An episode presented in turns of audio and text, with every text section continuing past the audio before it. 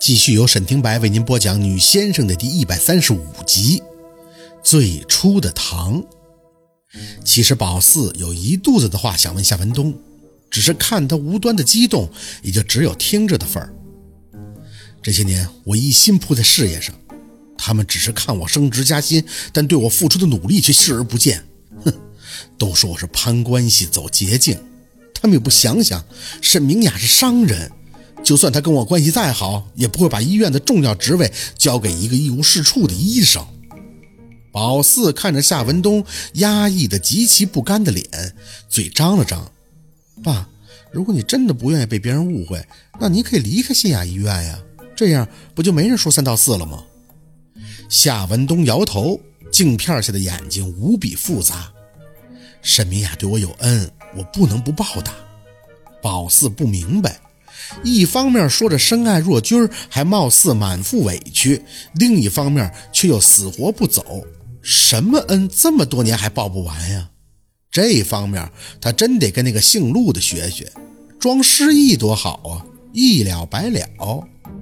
宝四，其实爸爸不在乎别人怎么看，我心里没鬼，闲话也就对我构不成威胁。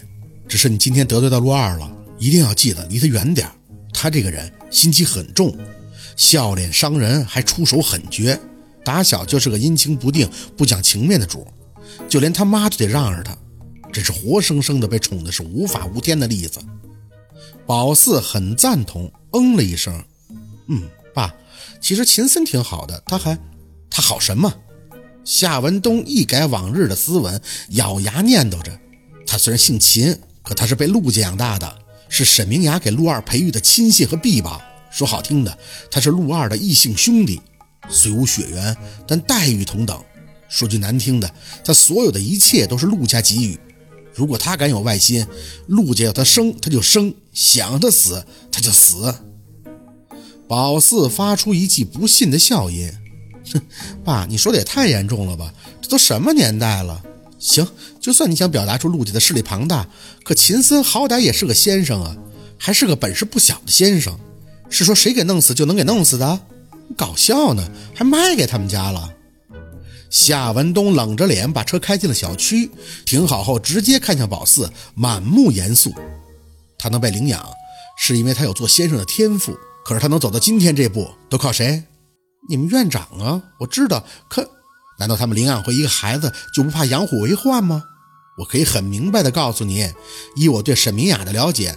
她敢培养出一个秦森，并且呢心无旁骛地帮着自己的家人事业，那就说明他手里掐着这个人的死穴，所以他不怕背叛。宝四愣了愣，死穴。夏文东深吸了一口气，看向宝四：“你要知道，每个人都会为了自己的利益而活，但之所以出了弱肉强食四个字，就说明有的人是为了保护或者强大自己的利益而不择手段。”外人都很钦佩沈明雅能把事业做得如此强大，可他要是不狠，他能走到今天？所以“狠”这个字是他们陆家人骨子里就流淌的基因。你一定要记住，跟他们家所有人都要保持距离，不要相信表面上的谁是好人，谁是坏人。只要是给陆家办事儿的，那不管他姓什么，都是陆家的外姓家奴。宝四直眼看着夏文东，半天都没有吱声。外姓家奴，这不是张飞骂吕布的话吗？而且怎么都觉得夏文东这么说也是在贬损他自己呀。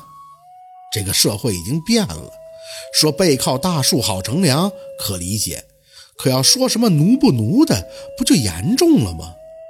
爸，我觉得秦森既然是被领养的，那他肯定对你们院长也有感情。懂得感恩的人都会在能力足够的时候才付出自己的回报的。夏文东紧着脸勾了勾嘴唇，哼，的确，所以你爸我也在报恩呀。我想跟你说的是，只要你记住，有些人咱们得罪不起。陆二的每一步路，他妈妈都是精心为他铺垫的。那孩子小的时候其实还没这么嚣张乖戾，他虽然不听他妈的话，但对他舅舅还是言听计从的。只可惜啊，他舅舅去世了，这世上啊就真没人能管得住他了。沈明远。想到这个亲切文雅的长者，宝四心里有些难受。宝四啊，通过这件事啊，我算是看出来了，他遇事处理的方式比他母亲绝对是青出于蓝而胜于蓝的。你呀，太单纯了，要听劝，千万别和他有什么瓜葛，明白吗？宝四听话的点头。这都离开酒店了，还上哪儿有瓜葛呀？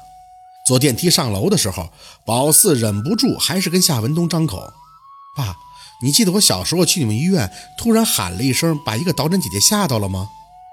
夏文东的情绪有些不高，应该是一直带着气儿的。听着宝四的话，只是闷闷的点了一下头：“嗯，那天就是这个陆二出院，对不对？”夏文东像是回想了一下。也不知道是不是年头久远了，他想的有些费劲，可还是点了一下头，好像是吧？他那时候寒暑假都会来医院住院的。对对，你也是这么说的。宝四连点着头，感觉有些他想知道的事情已经触手可及了。那当时他是因为什么来着？你好像跟我说过的。夏文忠吐着气，拿出兜里的房门钥匙。他舅舅那时候应该是走了，现在是九年。你十二岁陪你姥姥看病时候，他舅舅已经走了两年了。这件事儿啊，对他打击特别大，一直啊就没怎么缓过来，来住院啊，做做心理辅导什么的。对，夏文东当时就是讲的心理辅导。一咬牙，爸，那你说他受刺激了，是不是就失忆了？所以才要做辅导什么的？失忆？夏文东微微的蹙眉，哼，我倒真希望他能失忆。最起码那性格能做些微调整，或许还好一点。我记得他舅舅走了以后，我还去看过他，除了有些恍惚之外，说话都很正常。当时他手里还搂着一张照片，上面是他舅舅抱着他跟他哥的合照。他还说呀，他最爱的人都走了。他妈听完这话还很伤心的背地哭。不过你问这干什么呀？看，就知道他在那装大头蒜。是因为他舅舅走了，他生宝四家人的气，所以才一直装着已经全忘了吗？我就是想你说他受过刺激、头疼什么的，是不是失过忆，最后性格才变成这样的？夏文东没吭声，拿着钥匙打开门直接进去。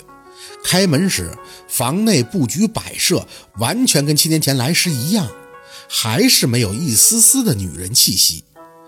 宝四心思有些重。看着夏文东的背影，还是咬牙问出最想知道的一个问题：“爸，为什么他又叫陆佩，又叫陆二的？还有别的名字吗？怎么他名字这么……别再问他了。”宝四吓了一跳，不懂他怎么突然就爆发了。夏文东回头，胸口有些微喘的瞪向宝四：“我回来的路上跟你白说了吗？老打听他干什么呀？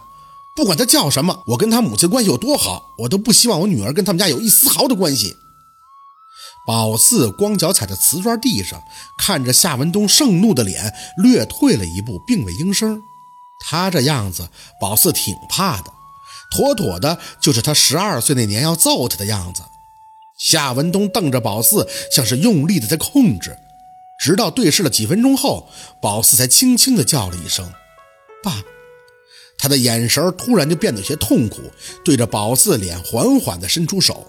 宝四有一瞬本能的想躲，但硬挺着站着没动。只见他的手就在要碰触到宝四脸颊时，颓然的放下，似乎自己也不适应这种跟女儿突然而生的亲昵。疼吗？宝四木木的摇头，知道他在问红印遍布的下巴。不疼了。夏文东颤抖的吐出一口气。宝四，爸爸想保护好你，你知道吗？宝四继续点头，嗯，他的眼睛莫名的发红。这些年我活得很累，可我想都会过去的。我所有的辛苦一定会获得回报的。我们一家人终究会开开心心的生活在一起。爸爸对你没有要求，只希望你能平安健康，不要再去招惹陆二。今天以后，你跟他就是陌生人，你能做到吗？宝四想，爸爸一定是被陆佩给刺激到了。自尊心这三个字，有的时候很卑微，有时候却又可以刺激着一个人走向癫狂。虽然不知道陆佩到底跟夏文东说了什么，但可以确定，他一定是对他出口刻薄，或者说威胁他什么了。所以夏文东才会怕，怕宝四再被伤害吧。嗯，能对未知的事情。宝四不喜欢承诺，因为真的不清楚会不会遵守做到。可这一刻看着夏文东的脸，宝四想他只有说能。夏文东满意的点了下头，去休息吧。宝四默默的抬脚向他小时候的那间少女房走去，推开门的刹那，夏文东又叫了宝四一声：“宝四，记着爸爸的话。”点下头，进去后反手关紧房门，心里的滋味说不出来，乱，除了乱就是乱。他真的很想找个明白人，能一五一十跟他说清楚到底发生了什么事儿。这么云里雾里的感觉，真的着实不爽。